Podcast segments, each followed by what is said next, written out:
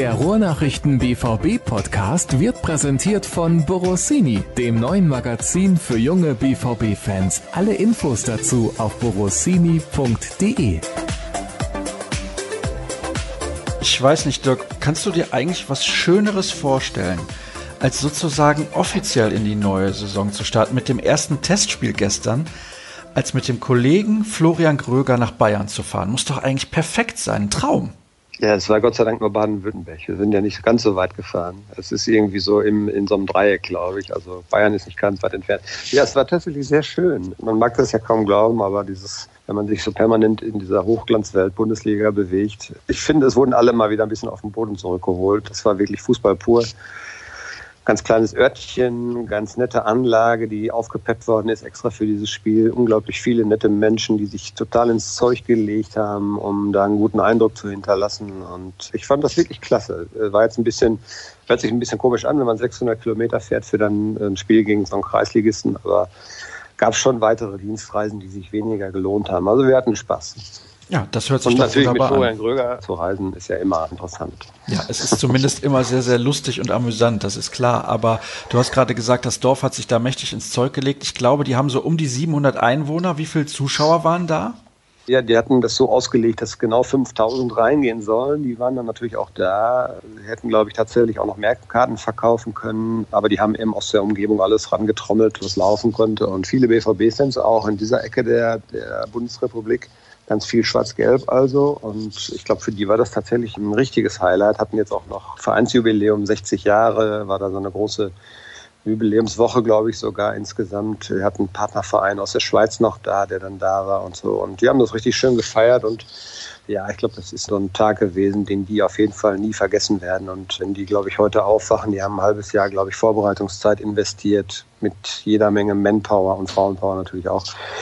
Also ja, war, glaube ich, ein Highlight für den Verein und für den BVB jetzt, glaube ich, auch ja, mal eine Abwechslung. Ne? Also es ist jetzt kein Testspiel gewesen, was man irgendwie ernst nehmen kann. Das hat nun keine Aussagekraft gehabt, aber war mal so ganz was anderes und da hat sich so mancher Profi vielleicht mal wieder daran zurückerinnert, wie seine Karriere dann auf irgendeinem Dorfplatz auch mal begonnen hat.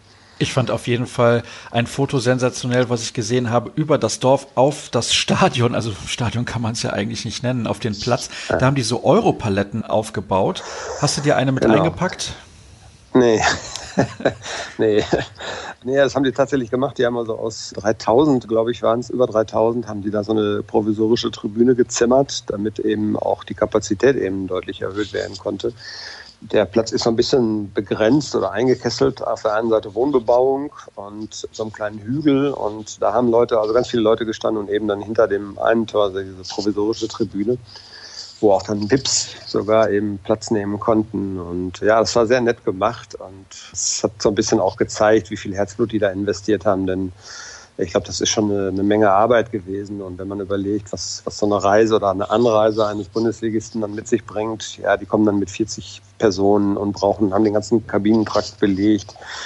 Und da gibt es ja unzählige Dinge, die man im Vorfeld absprechen musste und dann auch berücksichtigen musste. Ob das nun Werbebanden waren, welche Werbepartner muss Borussia Dortmund bei so einem Spiel präsentieren, welche eigenen Werbepartner kann der Verein dann daneben noch laufen lassen, welche schließen sich vielleicht aus. Ja, also Kleinigkeiten, an die man als Außenstehender eben auch gar nicht denkt, sind da zu berücksichtigen gewesen. Und ja, das haben die echt gut gemacht und sind, glaube ich, dann mit einem ganz tollen Spiel und einem ganz tollen Tage eben belohnt worden. Wo du gerade die Werbebanden ansprichst, so ein Spiel kann ich natürlich nicht ernst nehmen, wenn ich der lokale Metzger oder Dachdecker irgendwie eine Bande haben. So, und da waren also etliche von. Ich glaube, da wollte jeder präsent sein. Und das ist, glaube ich, so ein netter Nebeneffekt. Das muss man ja auch dann mal noch so sagen. Ich glaube, was da so am Ende dann unterm Strich wirklich auch überbleibt, ich weiß nicht, wie viel es tatsächlich sein wird, aber 5000 Eintrittskarten verkauft, etliche etliche Werbebanner verkauft und ich glaube schon, dass der Verein damit dann die nächsten Jahre ganz gut wirtschaften kann.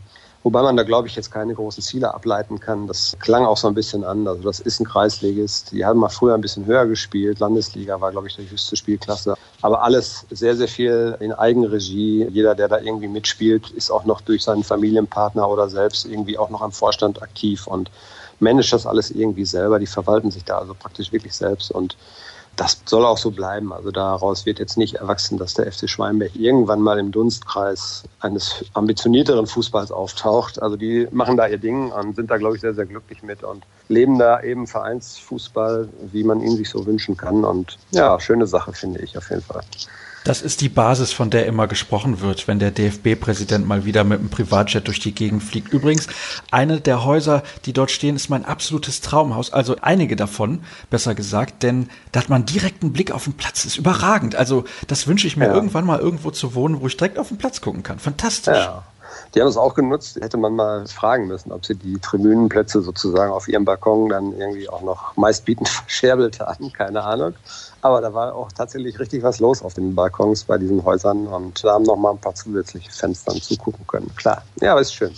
Du hast jetzt eben gesagt, sportlich hatte das keinen großen Wert. Gibt es trotzdem etwas, wo du sagst, das hat mich positiv überrascht? Also Raschel beispielsweise hat ja doch ordentlich gespielt. Maxi Philipp hat noch mal ein bisschen Werbung für sich gemacht, auch wenn er die, glaube ich, nicht unbedingt nötig hat. Und der neue Spanier, der hat auch ganz gut gekickt. Ja, also die Tore, die Maxi Philipp gemacht hat, hätten wir beide auch, glaube ich, gemacht, bis auf eins. Das war sehr, schon sehr schön ausgeguckt, so aus 15 Metern. Die anderen, da musste er eigentlich nur die Bälle ins leere Tor schieben, also das hätten wir auch noch hingekriegt. Die anderen beiden bin ich bei dir. Die haben, glaube ich, auch einfach mal zeigen wollen, was sie drauf haben. Das sind ja auch dann Spiele, wo sich etablierte Nationalspieler vielleicht ein bisschen zurückhalten. Also Mats Hummels habe ich jetzt schon angemerkt, dass er da mit angezogener Handbremse gespielt hat. Aber so ein Tobias Raschel, der eben auch jedes Spiel und jede Möglichkeit nutzen muss, um sich seinem Trainer zu zeigen, der hat das eben dann auch gemacht. Und äh, da hat man schon gemerkt, was auch für ein Potenzial in so einem jungen Kerl steckt. Hat mir gut gefallen und eben Theo Morai auch. Hat ja sehr lange pausieren müssen und man muss mal gucken, wie, wie schnell man den eben auch fit kriegt, um wirklich dann mal die Belastung auch in intensiveren Partien durchzustehen. Aber der hat auf jeden Fall auch schon gezeigt, was da in ihm steckt und waren so die beiden ja, sportlichen Highlights dieses Spiels. Also da konnte man schon so ein bisschen sehen, was sie können und dass sie einiges vorhaben und dass sie vielleicht auch mal auf Dauer eine Bereicherung werden können. Alles andere, da muss man jetzt sagen, dann ist die Qualität des Gegners natürlich auch nicht gut genug gewesen. Da ging es eigentlich dann tatsächlich wirklich auch darum, da ein lockeres Spiel mal zu machen. Man hatte vormittags noch hart trainiert. Von daher waren die Beine auch ein bisschen schwer und da ging es dann eigentlich nur darum, eben sich jetzt nicht noch zu verletzen oder so in so einer Partie glaube jetzt, wenn dann jetzt in die USA geht und wenn es dann nach Bad Ragaz geht, dann nimmt die Vorbereitung mal so richtig Fahrt aus. Die Nationalspieler waren ja gestern auch alle noch nicht dabei und die haben noch in Dortmund trainiert und da wird jetzt dann die Vorbereitung richtig Tempo aufnehmen. Das muss ja auch so sein, weil es ist ja nicht mehr so lange hin bis zum, bis zum Saisonstart wenn man den Supercup noch da mitzählt, sind es ja eigentlich nur noch drei Wochen und bis dahin muss die Mannschaft ja eigentlich schon in einer guten Verfassung sein. Und da ist so ein Spiel jetzt ein Auftakt gewesen, aber es wird jetzt natürlich ganz anders zur Sache gehen jetzt in den nächsten zwei, drei Wochen. Das steht fest. Mir ist übrigens aufgefallen, ich habe die Hörer noch gar nicht begrüßt und wir haben schon fast zehn Minuten miteinander gesprochen. Also hallo und herzlich willkommen zur nächsten Ausgabe des BVB-Podcasts der Ruhrnachrichten.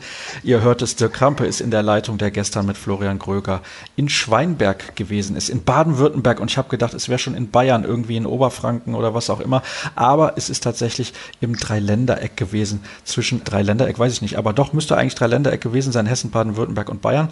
Aber bevor ich mich weiter aufs geografische Glatteis begebe, gebe, wollte ich noch kurz fragen, was ist eigentlich mit Shinji Kagawa los? Das war ja schon überraschend, dass der gestern da auf dem Platz stand.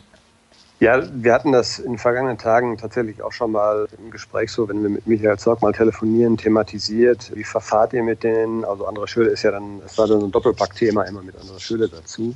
Denn die beiden waren ja freigestellt und es war schon irgendwie auch klar, dass wenn sich jetzt nichts tut, dass sie dann irgendwann, das wird auch für Schüler, denke ich mal, gelten, irgendwann ins Training integriert werden müssen. Denn ich glaube, nur mit Privattrainer sich fit zu halten, damit, ja, du hast kein fußballspezifisches Training, dann entfernst du dich eigentlich von allen anderen und dann, das macht es dann noch schwieriger, vielleicht einen neuen Verein zu finden oder braucht dann längere Eingewöhnungszeit beim neuen Verein. Also die müssen gucken, dass sie natürlich auch möglichst das Wettkampfniveau erreichen, damit sie, wenn sich dann was tut, relativ schnell auch in der Lage sind, dem neuen Club zu helfen. Und das war jetzt bei Shinji so, es war nicht angekündigt. Ich hatte gesehen oder wir hatten gesehen, dass er natürlich aus Japan abgereist war. Er war die die ganze Zeit in Japan. Und damit war eigentlich schon absehbar, dass es irgendwann so weit sein könnte, dass er wieder einsteigt. Aber es kam schon überraschend, wenn man dann sieht, wie auch die anderen Nationalspieler, die haben mittwochs ihre Leistungstests gemacht und wurden dann erstmal ganz normal behutsam ans Training rangeführt. Und die waren ja alle nicht da. Und er hat, glaube ich, ein, zwei Mal mit der Mannschaft trainiert und war dann gestern gleich mit dabei. Da ging es dann tatsächlich auch darum, dass genügend Alternativen da sind für Lucien Favre. Und das zeigt natürlich auch, dass mit Kagawa weiterhin eigentlich so nicht geplant wird, denn ansonsten hätte man ihn viel, viel behutsamer an die Mannschaft rangeführt. So war er gestern jetzt schon mit dabei. Wird ganz normal trainieren. Ich habe mit Sebastian Kehl noch drüber gesprochen. Er hat natürlich einen laufenden Vertrag, auf den er auch pochen kann und der ihm eben auch das Recht oder die Erwartung eben einräumt, dass er auch beim Training mitmachen kann. Also das muss Borussia Dortmund leisten. Das ist ja vertraglich so geregelt. Ja, und er taucht jetzt hier ganz normal da wieder mit auf. Wir waren sehr überrascht, aber ja, war dann eine schöne Geschichte, dass er dann auch noch nach seiner Einwechslung dann auch gleich noch das letzte Tor gemacht hat.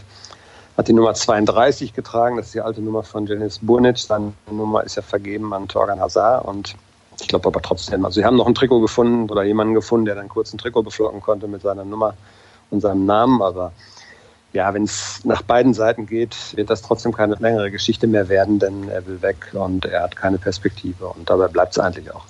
Er möchte ja eigentlich gerne nach Spanien. Nur ist die Frage, und da haben wir im Podcast, glaube ich, im letzten Jahr auch schon mal drüber gesprochen, als es sich andeutete, dass er den Verein verlassen würde oder wollen würde im Winter. In Spanien gibt es ein paar Spitzenclubs und da ist die Frage, ob da überhaupt noch ein Platz frei ist. Dann gibt es diese, glaube ich, spezielle Regel, was die Ausländer im Kader angeht in Spanien, wenn ich das auch richtig mhm. im Kopf habe. So, das heißt, die Auswahl an Vereinen ist relativ knapp, denn er kostet ja auch ein bisschen was. Also er will nicht nur 500.000 Euro im Jahr verdienen. Das ist auch vielleicht das Problem insgesamt bei der Vereinssuche. Er legt sich auf ein Land fest, er legt sich auf ein Mindestgehalt fest, aber dann fehlen einfach die Anbieter. Ja, ja, du hast die Punkte jetzt angesprochen. Einmal, er will nach Spanien, speziell dieses Land reizt ihn. Dann gibt es diese spezielle Nicht-EU-Ausländerregelung. Also es dürfen drei maximal, glaube ich, gleichzeitig auf dem Feld stehen, fünf im Kader. Und er möchte eigentlich zu einem ambitionierten Verein natürlich. Und es muss auch ein Verein sein, der seinen Gehaltswunsch erfüllen kann. Und wobei letzterer Punkt, ich glaube schon, dass natürlich die Zeit jetzt dann ein bisschen für gesorgt hat, dass er vielleicht da auch bereit ist, Abstriche zu machen. Denn er muss oder er will irgendwie noch weiterspielen und er ist 30 Jahre alt, er will jetzt so auch seine Karriere nicht beenden und ich weiß nicht, ob es ihn reizt, irgendwie, keine Ahnung, China oder sowas, ob das dann so ein Thema sein könnte, das wird ja dann immer gerne genannt, wenn Leute weiterhin viel Geld verdienen wollen und aber in Europa nichts mehr finden.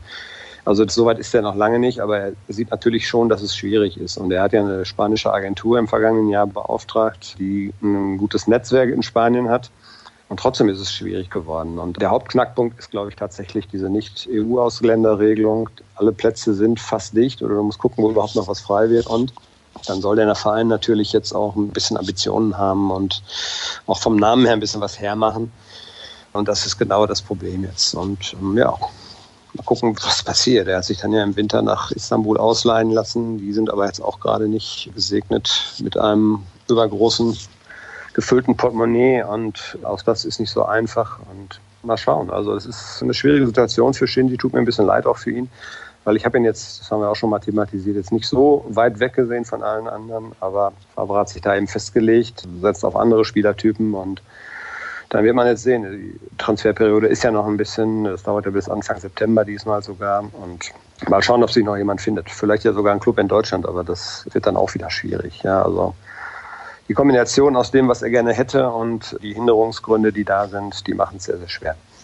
Das ist in der Tat so, deswegen auch da ist Geduld gefragt. Ich bin mir sicher, am Ende der Transferperiode wird er nicht mehr für Borussia Dortmund spielen und beide Seiten werden da eine Lösung finden, auch im Fall André Schürrle. Ach, bevor wir das vergessen, Jeremy Toljan hat den Verein ja verlassen.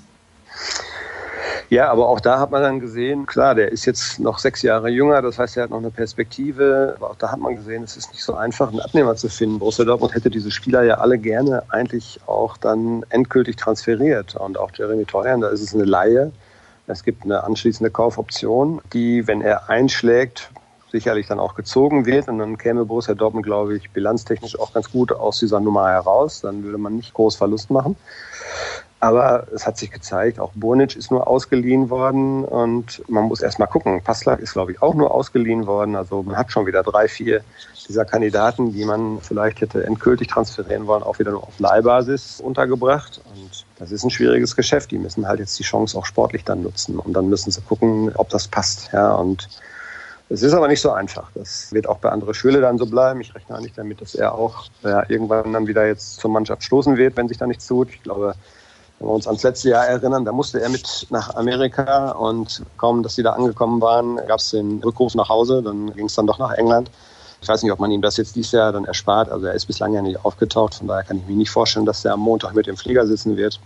Aber irgendwann muss man auch mit André Schöle eine Lösung finden. Und für alle Spieler, die jetzt wieder auf den Markt kamen im Sommer, hat sich eigentlich gezeigt, dass es nicht ganz so leicht war. Die einzige Ausnahme war vielleicht Alexander Isak, den man ja auch als allererstes dann transferieren konnte, nachdem er in Holland eine super Saison gespielt hat. Also die Rückrunde von Isaac in Holland war natürlich überragend. Die Hinrunde von Schürle bei Fulham war auch solide, zumindest was ihn persönlich angeht, aber dann hinten raus hat er auch keine Tore mehr gemacht und das ist ein bisschen das Problem. Das, was als letztes passiert, bleibt natürlich in Erinnerung und hätte er sechs Tore geschossen in der Rückrunde, dann wäre es vielleicht deutlich einfacher, ihn jetzt irgendwo unterzubringen. Dann kommen wir zu den Hörerfragen. Wir haben jetzt schon ein bisschen beantwortet, mehr oder weniger, was auf der Abgabenseite so los ist. Bei Philipp sieht es so aus, als ob es konkreter werden würde mit dem VfL Wolfsburg. Deswegen kommen wir zu anderen Hörerfragen und eine kommt von Tim und der würde gerne wissen, warum bei Transfers seitens des BVB immer Stillschweigen vereinbart wird, obwohl die Summen quasi bekannt sind. Wieso ist man da nicht sofort transparent? Ja, das ist ja ein bisschen anders als in Amerika zum Beispiel, wo du dann von den Monster-Deals liest und wo du ganz genau weißt, was LeBron James oder Dirk Nowitzki auch verdient haben im vergangenen Jahr. Die gehen da ganz anders mit um. Ich glaube, das ist einfach irgendwie so eine deutsche Geschichte, dass man äh, ja, vielleicht will auch der aufnehmende Verein nicht unbedingt dann zugeben, dass er so viel Geld für irgendjemanden bezahlt hat. Da reiben sich dann ja sofort wieder die Diskussionen aneinander. Und ich denke mal, dass einfach dieses ja, Stillschweigen vereinbaren und dann wird es aber hintenrum natürlich doch so ein bisschen durchgesteckt. Also der abgebende Vereine hat dann immer auch den Anspruch, ganz gut dazustehen bei diesen Transfers. So von wegen, wir haben jetzt aber noch einiges an, an Geld da rausgeholt und das ist für uns schon okay. Der aufnehmende Verein will es dann nicht so gerne bestätigen, außer wenn man natürlich sich so einen Knaller holt wie Lukas Hernandez, dann prahlt man auch gerne mal damit, dass es 80 Millionen waren, die man dafür bezahlt hat. Also das ist immer so eine Geschichte, je nachdem, welche Seite man da gerade vertritt und welche ja, Wünsche man auch hat, in der Öffentlichkeit dazustehen mit diesem Transfer. Und ja, ich finde auch, man könnte es vielleicht einfach ein bisschen transparenter machen. Am Ende des Tages kennt man dann trotzdem die Summen, das, da hast du recht. Und das ist dann schon ein bisschen komisch manchmal. Am Ende des Tages da kann ich nur sagen, wir haben nicht Kalle Rummenigge in der Leitung. Es ist nach wie vor Dirk Krampe und die nächste Frage. Er auch immer am Ende des Tages? Ja, er hat wohl in der letzten PK, wo er dabei war, sechsmal am Ende des Tages okay. gesagt. Bei ihm ist das halt immer etwas spezieller. Er hat ja auch das große Latinum, macht zumindest so den Anschein. Jedenfalls kommen wir zur nächsten Frage von Jason. Die Sportbild scheint seit einiger Zeit bessere Informationen über den BVB zu besitzen. Wie kommt das? Oh, da bewege ich mich jetzt auf Glatteis. Wenn ich dazu allzu intensiv aushole, würde ich eigentlich ungern machen. Ja, ich empfehle da einfach mal zu googeln, vielleicht die Kombination Sportbild und BVB zeigt Interesse an. Dann kriegt man, glaube ich, Dutzende von Ergebnissen rausgeschmissen. Diese Spieler sind dann niemals aufgetaucht. Ich erinnere mich an den letzten, war das nicht auch Sportbild, dieser Haji, der dann angeblich von Zorg intensiv beobachtet worden sein soll. Zorg auf der Tribüne. Tatsächlich hat das aber so nie stattgefunden.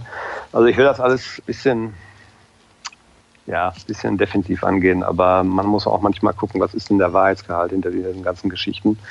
Sie haben natürlich aufgrund ihrer Größe ein gewisses Netzwerk und von daher ist es ja einfach so, wenn ich mir 15, 20 interessante Spieler in Europa raussuche und einfach mal schreibe, BVB hat Interesse daran, dann ist die Wahrscheinlichkeit nicht ganz gering, dass einer davon tatsächlich das Interesse des BVB dann auch geweckt hat, aber es gab eben auch noch ein paar andere, bei denen das völliger Quatsch war. Also vielleicht mal das ganze Gerücht oder das ganze bisschen intensiver durchleuchten, dann findet man da, glaube ich, auch eine ganz gute Einschätzung, wie das dann tatsächlich so aussieht. Ich weiß nicht, ob Sie vielleicht gerade jetzt im Moment einen speziellen Draht auch zu irgendjemandem haben. Das ist ja alles dann auch schwierig zu beurteilen.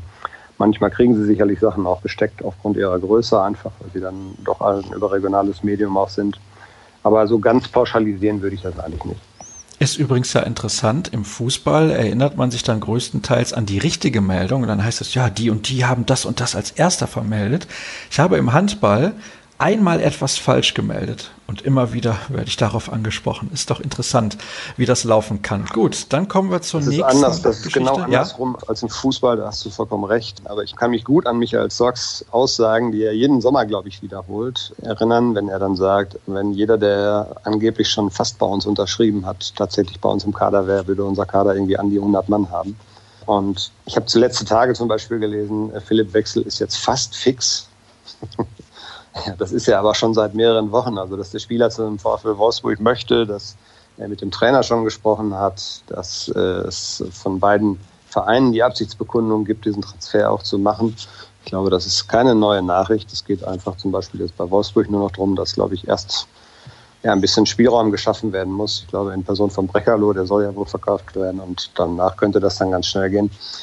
Also man muss immer so ein bisschen vorsichtig sein, aber du hast vollkommen recht. Im Fußball ist es immer so, dass derjenige dann, der einen Transfer dann als erster vermeldet hat, dass der dann sich damit brüsten kann. Aber die 20 anderen, die er auch gespielt hat und die dann nichts geworden sind, da wird dann der Mantel des Schweigens drüber ausgebreitet. Da hast du recht. So ist das halt. Und deswegen muss man im Handball dann damit leben, wenn man einmal eine Quelle hatte, die nicht ganz so wasserdicht war, wie das normalerweise der Fall ist. Dann schreibt André, bitte, bitte, bitte sagt mir, dass da nichts dran ist an einem ehemaligen Bayern-Spieler, der gerade in Turin seine bescheidenen Brötchen verdient. Das wäre doch der nächste Bruch mit der BVB-Devise jung, entwicklungsfähig, günstig. Ach, ich weiß, ja, das ist ganz schwierig zu beurteilen. Also wir haben ja über dieses Thema Stürmersuche auch schon sehr oft und intensiv gesprochen. Wie denkt Favre da überhaupt? Will er überhaupt jemanden haben? Ich glaube, dass aktuell die Suche auch so ein bisschen davon abhängt, was passiert eigentlich mit Mario Götze. Finde ich gerade ein viel interessanteres Thema. Götzes Vertragsverhandlungen. Man kriegt nicht viel mit gerade, aber sie sind auch jetzt offensichtlich nicht so einfach, als dass es ja eben schnelle Einigung gegeben hätte. Die hat man jetzt noch nicht vermelden können. Und ich weiß nicht, was da gerade passiert. Ich bin auch ein bisschen unsicher, wie ich es bewerten soll, denn ich habe eigentlich das Gefühl, dass Mario schon weiß, was er, was er auch an Dortmund hat. Und es wird halt gerade noch ein bisschen gepokert, so scheint mir. Und wenn man sich da jetzt wirklich nur gar nicht einigen kann und es tatsächlich noch zum Transfer von Götze kommen sollte, dann ist diese Personalie im Sturm natürlich vakant und da muss man gucken, was man macht. Und dann könnte vielleicht auch so ein ehemaliger Bayern-Spieler nochmal Thema werden. Aber ich glaube, wenn man den Kader nimmt, wie er jetzt gerade ist und die Größe sich anguckt, auch das, was Dortmund schon gemacht hat, was sie ausgegeben haben, was sie auch an Gehaltsvolumen jetzt auf den nicht kleinen Etat, den sie ohnehin schon hatten, noch draufpacken mussten durch die Neuverpflichtung, dann ist das, glaube ich, im Moment kein ernsthaftes Thema, denn man ist, glaube ich, schon ein bisschen an der Grenze gerade. Man muss erst mal gucken, dass man auch vielleicht ein paar Großverdiener, ja, Stichwort Schürle, Stichwort Kagawa, dass man die vielleicht auch erstmal von der Gehaltsliste runterbekommt und dann hat man vielleicht wieder Spielraum. Aber Momentan bewegt sich da relativ wenig. Da kommt ein charmanter Vorschlag von John. Wäre bei dem Problem Stoßstürmer nicht ratsam, auf ein Modell Pizarro zu gehen, also ein großer Stürmer im Karriereherbst, den es nicht mehr stört, von der Bank zu kommen? Ja, und da ist dann die Frage, ist so ein Mandzukic so ein Spieler oder will der nicht noch viel, viel regelmäßiger spielen? Also Pizarro, das ist ja nun der Extremfall überhaupt, in, in diesem Alter dann überhaupt noch im Profigeschäft aktiv zu sein. Das gibt es auch nicht mehr ganz so oft. Das kann man sicherlich an einer Hand abzählen. Mandzukic ist noch nicht ganz so weit. Und dieses Modell hat sicherlich seinen Reiz, aber man muss eben den passenden Spieler dazu erstmal finden. Ne? Und die gibt es nicht so allzu oft. Pizarro selbst bleibt ja in Bremen und wird dann auch in Bremen seine Karriere beenden, denke ich mal. So ein anderer fällt mir im Moment auch noch gar nicht ein. Nächste Frage kommt von, hm, von Adis. Irgendwann wurde das Motto der letzten 10 bis 12 Jahre, wir geben nur aus, was wir einnehmen, zur Seite gelegt. Wann genau und ist das eventuell gefährlich? Ich weiß gar nicht, ob das so ist. Das müsste man wirklich mal gegenrechnen. Also wir haben diese Rechnung mal aufgemacht und ich glaube nicht, dass man viel, viel mehr ausgibt, als man einnimmt. Wir haben es jetzt nicht genau durchgerechnet. Wir haben irgendwann mal im, im Zuge des Dembele-Transfers dann versucht gegenzurechnen. Aber wenn man das mal über die Jahre hinweg betrachtet, ich glaube schon, dass diese Prämisse zumindest zum Teil noch gilt. Ja, wenn man auch jetzt mal in diesem Sommer sieht, dann hat man zwar über 100 Millionen jetzt schon investiert, aber man hat ja auch schon ein bisschen was bekommen. Es soll noch was dazukommen. Also so groß wird das Minus auch in dieser Saison nicht ausfallen. Wenn Sie wüssten, wen wir alles schon sicher haben für die neue Saison. Diesmal habe ich keine Frage. Ich wollte nur kurz mal dieses wunderschöne Zitat des Ex-Häftlings zur allgemeinen Belustigung unterbringen. Dirk hat kurz gelacht. Von daher scheint das gut angekommen zu sein. Eine Frage kommt von Olaf. Paco schon wieder verletzt oder warum war der beim Test nicht dabei? Haben wir gestern nicht verifizieren können, denn auch in der Medienabteilung ist Urlaubszeit angebrochen. Es gab also gestern da keine nähere Information zu. Ich gehe mal davon aus, ohne dass wir das jetzt wirklich näher wissen im Moment. Die Anfrage läuft an Borussia Dortmund, aber bislang noch keine Antwort. Ich gehe mal davon aus, dass man einfach aufgrund der vergangenen Saison mit ihm jetzt besonders vorsichtig ist. Man hat relativ intensiv trainiert, das hat Lucien Favre auch so angedeutet. Neun Tage sind sie jetzt dran. Sie hatten, glaube ich, einen freien Tag, haben ansonsten täglich fast zweimal trainiert. Und wenn man sich zurückerinnert, hatte Paco sehr, sehr große muskuläre Probleme immer wieder mal. Und ich glaube, dass man mit ihm einfach jetzt besonders vorsichtig auch ist, dass er diese Vorbereitung vernünftig durchziehen kann. Haben ja auch gestern noch andere gefehlt. Roman Bürki war nicht da, Marcel Schmelzer war nicht da. Und ich gehe mal schwer davon aus, dass das jetzt keine schlimmere Geschichte ist, sondern einfach vielleicht eine Reaktion auf sehr intensive Trainingseinheiten und dass man da einfach nichts riskieren wollte.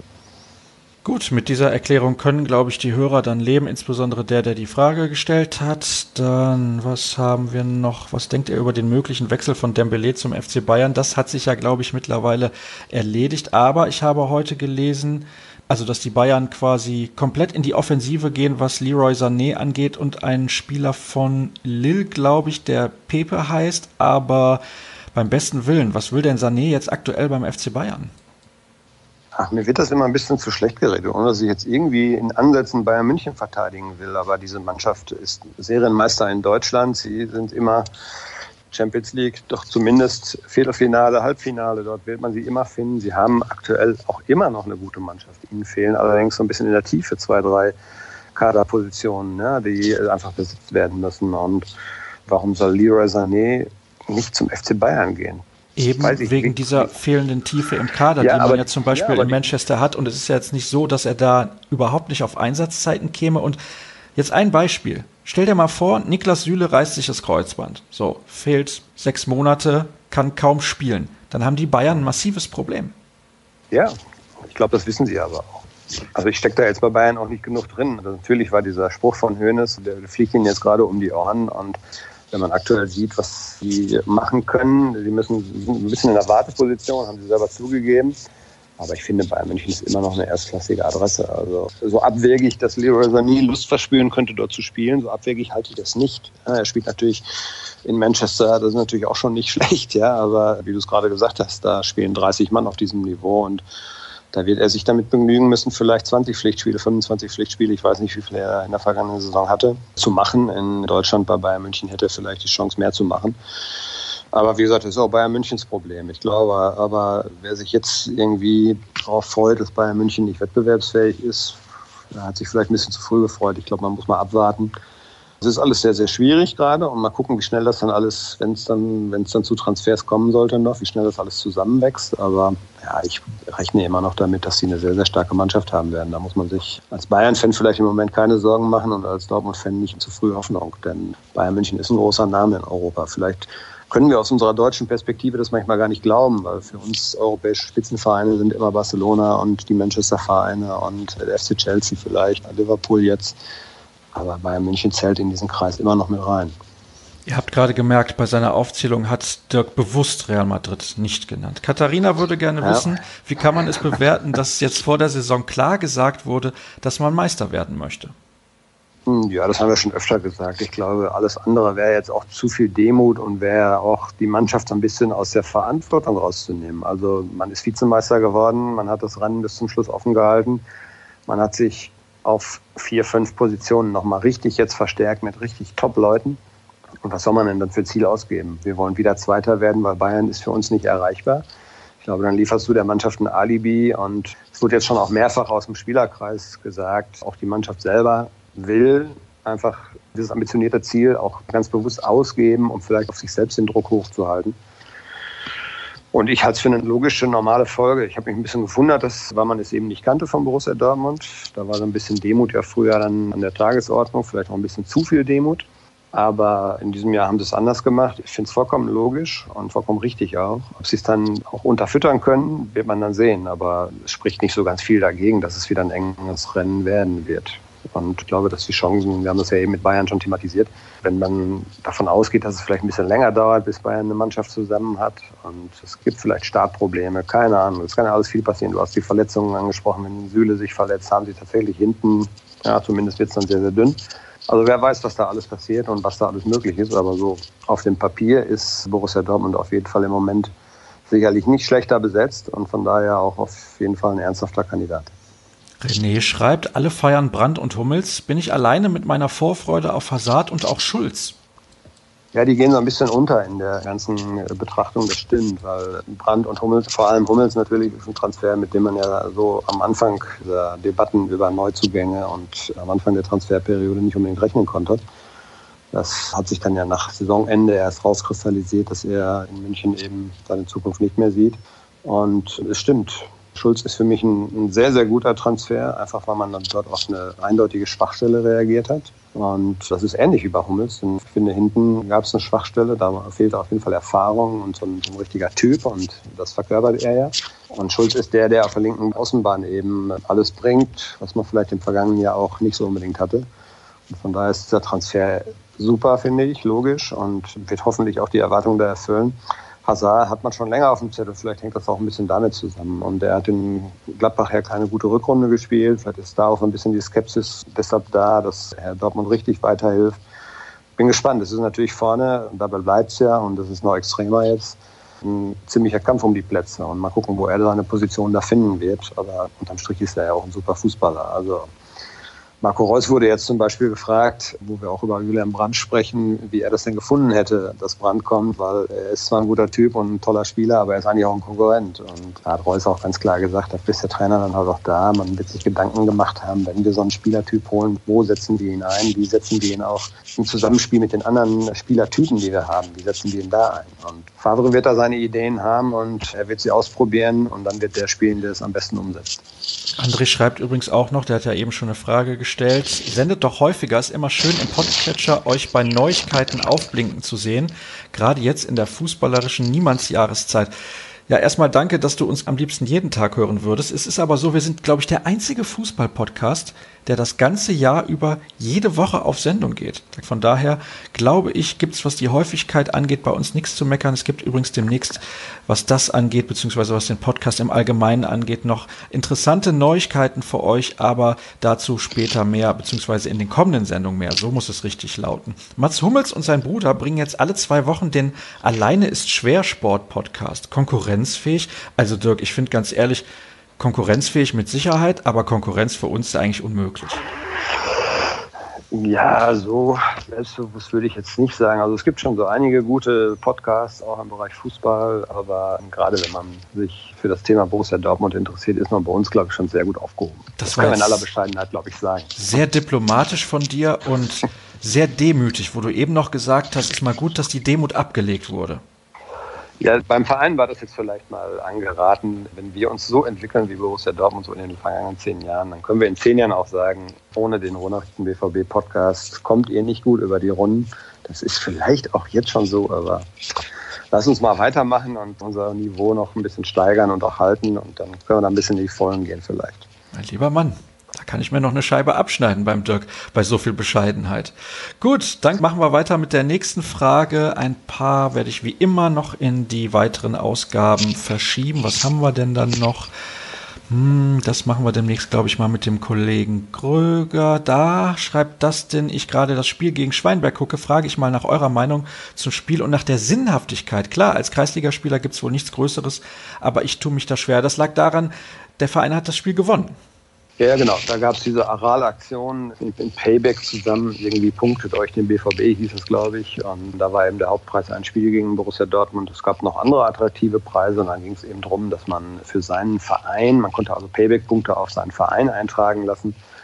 Und wer da am meisten Leute mobilisiert hat, der hat eben dieses Spiel gewonnen. Und die Sinnhaftigkeit für so ein Spiel für die Profimannschaft, die ist nicht sehr hoch. Man hat so ein bisschen Sorge, dass es Verletzungen geben konnte. Solche Spiele finden in der Regel auch auf Sportplätzen statt, die nicht unbedingt dem Bundesliga-Niveau entsprechen, also sprich Rasenqualität. Auch da hat Schweinberg übrigens sehr, sehr viel investiert. Man hat sich da so einen Greenkeeper geholt.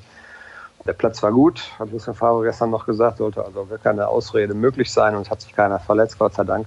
Aber normalerweise, und das ist richtig, und darauf zielte diese Frage ja auch ab, macht Borussia Dortmund keine Testspiele, ich glaube, unterhalb von Regionalliga schon. Also ich wüsste gar nicht, wann man zuletzt, VfL Rede gab es mal unter Thomas Tuchel, glaube ich, ein Spiel. Das war ein Oberligist. Ansonsten spielt man in der Vorbereitung eigentlich ja, gegen Drittligisten zumindest oder sogar eben zweite oder Erstliga oder eben vermehrt natürlich jetzt auch international und dann, das sind dann richtige Tests. Ja, also Das gestern war ein Spaß für den Verein FC Schweinberg, aber das werden wir nicht mehr häufig sehen vom Borussia Dortmund. Apropos Tests, demnächst gibt es Tests in den USA. Eigentlich wollten wir da auch drüber sprechen, aber weil ja der Kollege Tobias Jören in der kommenden Woche eben genau dort verweilen wird, was für ein Zufall, werde ich mit ihm dann darüber sprechen, was in den Vereinigten Staaten so los ist rund um Borussia Dortmund. Ansonsten, ein paar Fragen habe ich noch ausgelassen, aber das heißt ja nicht, dass wir die in den kommenden Wochen nicht diskutieren werden. Ed Dirk Krampe, Ed Sascha Staat, Ed RNBVB, das sind Twitter-Händel, die für euch interessant sein könnten. Natürlich auch die der Kollegen, aber die werdet ihr dann auch mitbekommen, wenn ihr die gerade genannten Kanäle verfolgt, beziehungsweise Twitter-Handles. Ruhrnachrichten.de ist bestimmt auch eine Adresse, die ihr euch merken solltet. Und ansonsten hören wir uns dann nächste Woche wieder mit der USA-Ausgabe. Das war's für heute und schönes Wochenende wünsche ich euch noch. Bis dann. Ciao. Bis dann.